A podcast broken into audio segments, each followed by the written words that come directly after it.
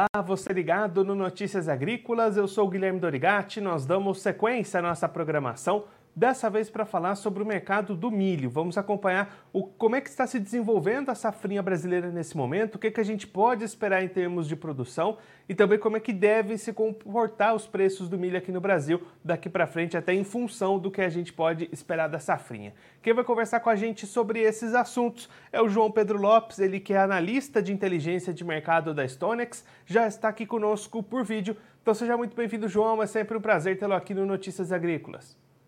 É, bom dia, Guilherme. Eu que agradeço o convite. Prazer é todo meu de poder participar do seu programa.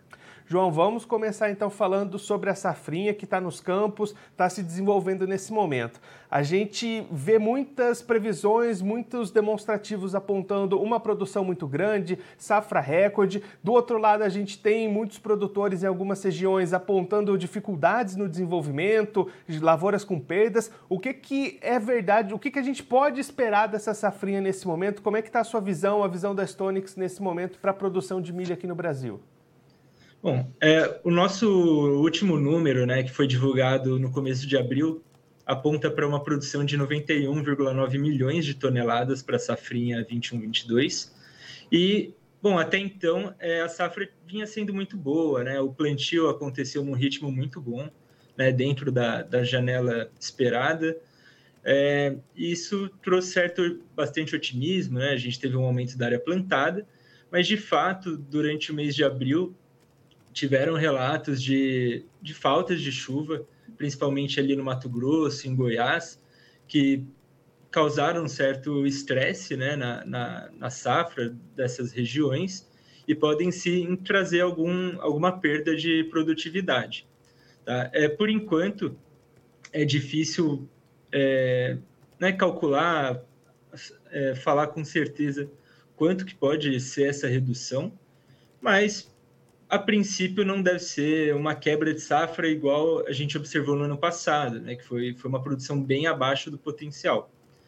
É, ainda assim, a Stonex é, espera uma produção recorde para a safrinha, tá? mas que, por mesmo com essa produção recorde, por estarmos em um momento de tanta incerteza, né, tanta volatilidade, dado o cenário internacional, né, principalmente com a guerra da Ucrânia, qualquer produção que deixe de entrar no mercado, por mais que ainda seja volumosa, é, tende a trazer bastante volatilidade para os preços.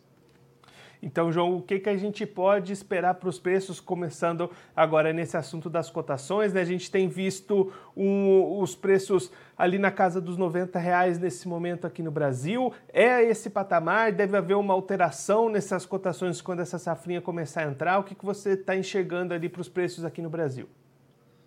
É, o, os contratos de vencimento mais longo, né, ali para janeiro de 23, o final desse ano, é, estão sendo negociados a patamares mais elevados que o do físico né, atualmente. Então, o mercado tem espera um aumento nesses, desses preços, que pode ocorrer é, com suporte do dólar. Né? Nas últimas semanas, o, o dólar vinha em tendência de queda e no, no, curto prazo, né? Recentemente ele inverteu, tem apresentado uma alta, então essa alta do dólar pode ajudar a promover uma valorização do milho no mercado doméstico. Além disso, o mercado internacional também tem apresentado valores bem, bem elevados, né?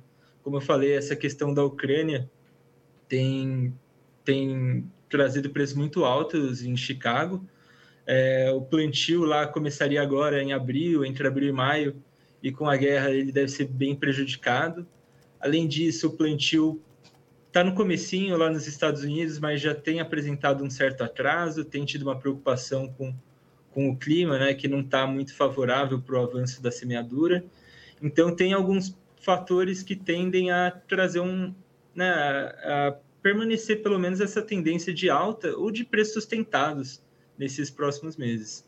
Então, João, a gente pode ter um cenário aqui no Brasil com uma grande produção dessa safrinha de milho e mesmo assim com preços bastante elevados.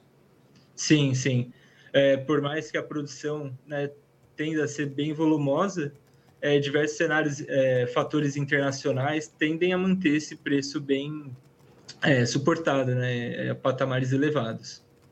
E aí, João, olhando agora para o lado da demanda, o que, que a gente pode esperar para as exportações brasileiras nesse ano? Vai essa, justamente essa saída da Ucrânia, né, essa diminuição na produção na Ucrânia, pode até de alguma forma ajudar a alavancar essas exportações brasileiras nesse ano? O que, que vocês estão esperando para esses embarques nacionais? É, podem ajudar, sim. A Ucrânia ela tem uma participação bem relevante no comércio internacional. É, anualmente ela corresponde a entre 13% e 15% do total das exportações. E né, com, com esse conflito, os portos estão paralisados, você tem tido. Não, não tem tido saída né, de milho, é, a exportação de milho pela Ucrânia nessas últimas semanas. É, então, muitos dos países consumidores têm redirecionado né, sua demanda para Estados Unidos, Argentina, e Brasil com certeza deve ser favorecido nesse cenário. E aí, João, nesse cenário todo que a gente comentou, aquele produtor de milho que está ali cultivando a sua safrinha, está prestes a começar a sua colheita ali nos próximos meses, esse é um bom momento para fechar vendas ou é melhor esperar a colheita e fazer essas negociações lá na frente? Bom, é, é difícil traçar um cenário, né? definir quando é o melhor momento mas normalmente durante a colheita você tem uma certa pressão sobre os preços, né, com, com a chegada do milho no mercado. Então, é, pode ser que tenha uma leve correção conforme o milho for adentrando, mas de um modo geral a tendência é de que os preços continuem em patamares bem elevados e, e o produtor consiga fechar é, boas vendas esse ano. E aí, João, olhando pelo outro lado, né, para o consumidor desse milho aqui dentro do Brasil, a, a cadeia de proteínas, de rações, não vai ter alento, não vai ter tempo fácil para esse setor, vai continuar tudo bastante apertado essas margens deles, né? É, na minha visão, o setor de pecuária, né, de proteína animal, está passando por um momento bem difícil e, e pelo, pelo menos pelo lado dos custos, é difícil ver esse cenário alivia, ser aliviado, né? É, tanto a questão do milho quanto a soja estão em preços bem elevados, a tendência é de que se mantenham nesses preços, nesses patamares fortalecidos. E pelo lado né, da venda da, da proteína do, ou do animal, é, a gente tem visto uma dificuldade desse repasse. Né? É, o consumidor final tem sido bem relutante em aceitar preços de carnes mais elevados, né, justamente por estarmos ainda saindo de uma crise, num, num momento bem, bem incerto, é, o pecuarista tem sofrido com esses dois lados, né? De, é, não tem conseguido preços tão bons em seus produtos e tem observado um aumento dos seus custos. João, muito obrigado pela sua participação, por ajudar a gente a entender um pouco melhor esse cenário de momento para o mercado do milho aqui no Brasil. Se você quiser deixar mais algum recado ou destacar mais algum ponto que você acha importante para quem está acompanhando a gente, pode ficar à vontade. Não, acho que a gente conseguiu abordar bastante coisa, né? Mas o mercado é sempre muito volátil, então a gente tem que sempre estar acompanhando aqui as informações, né? E só agradecer realmente o convite e até uma próxima. João, mais uma vez, muito obrigado. A gente deixa aqui o convite para você voltar mais vezes. A gente seguir acompanhando como é que vão se comportar preços, oferta, demanda, tudo isso que movimenta o mercado aqui no país. Um abraço até a próxima. Um abraço, tchau, tchau. Esse, o João Pedro Lopes, ele que é analista de inteligência de mercado da Stonex, conversou com a gente para mostrar o que a gente pode esperar para o mercado do milho daqui para frente aqui no Brasil. Olhando para o lado da produção, da oferta, segundo a safra de milho está se desenvolvendo nesse momento, os números da Stonex apontam uma produção de 91,9 milhões de toneladas para essa safrinha e o João destacando que no mês de abril houveram alguns problemas climáticos, falta, é, falta de chuvas no Mato Grosso, Goiás, isso pode reduzir um pouco esse número de produção, mas mesmo assim essa produção da safrinha brasileira vai ser bastante grande vai ter um grande número de toneladas produzidas de milho aqui no Brasil nessa safrinha. Do lado dos preços, mesmo com essa produção elevada, os preços tendem a ficar altos, tendem a ficar sustentados. João destacando um cenário internacional bastante propício para esses preços elevados, diminuição na produção e nas exportações da Ucrânia, atraso no plantio dos Estados Unidos e uma recuperação do dólar ante a real nos últimos dias. Tudo isso pode ajudar a sustentar esses preços. Então, o produtor brasileiro em 2022 pode aliar grande produção na segunda safra e bons preços na hora das vendas da sua produção de milho.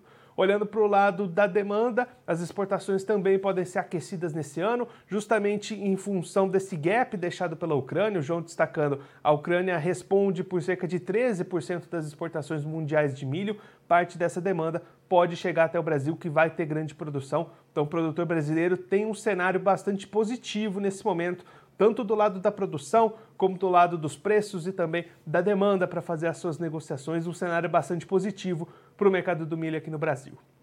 Bom, eu vou ficando por aqui, mas a nossa programação continua. Notícias Agrícolas, 25 anos ao lado do produtor rural. Participe das nossas mídias sociais no Facebook Notícias Agrícolas, no Instagram, arroba Notícias Agrícolas e em nosso Twitter, arroba Notiagre. E para assistir todos os nossos vídeos, se inscreva no YouTube e na Twitch Notícias Agrícolas Oficial.